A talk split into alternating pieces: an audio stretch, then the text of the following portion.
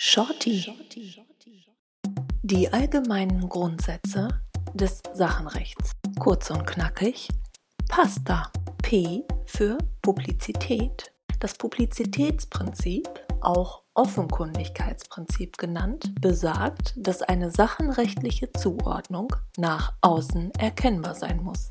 Diese Zuordnung wird bei beweglichen Sachen durch den Besitz deutlich und bei unbeweglichen Sachen durch den Grundbucheintrag. A für Absolutheit. Das bedeutet nichts anderes als dingliche Rechte wirken gegenüber jedermann. Sie richten sich gegen jedermann, schützen vor jedermann und sind von jedermann zu beachten. S für Spezialität.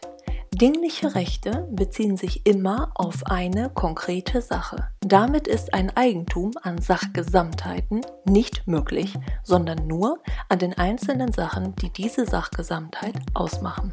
T für Typenzwang der Numerus Clausus des Sachenrechts. Im Sachenrecht können nur die gesetzlichen Regelungen angewendet werden, da dieses abschließend normiert ist. Diese Einschränkung der Privatautonomie ist durch die Absolutheit des Sachenrechtes gerechtfertigt. A für Abstraktionsprinzip. Verpflichtung und Verfügung wirken abstrakt voneinander. Demnach wirkt sich eine Verpflichtung nicht auf die Verfügung aus. Die Grundprinzipien des Sachenrechts PASTA Publizität, Absolutheit, Spezialität, Typenzwang, Abstraktionsprinzip.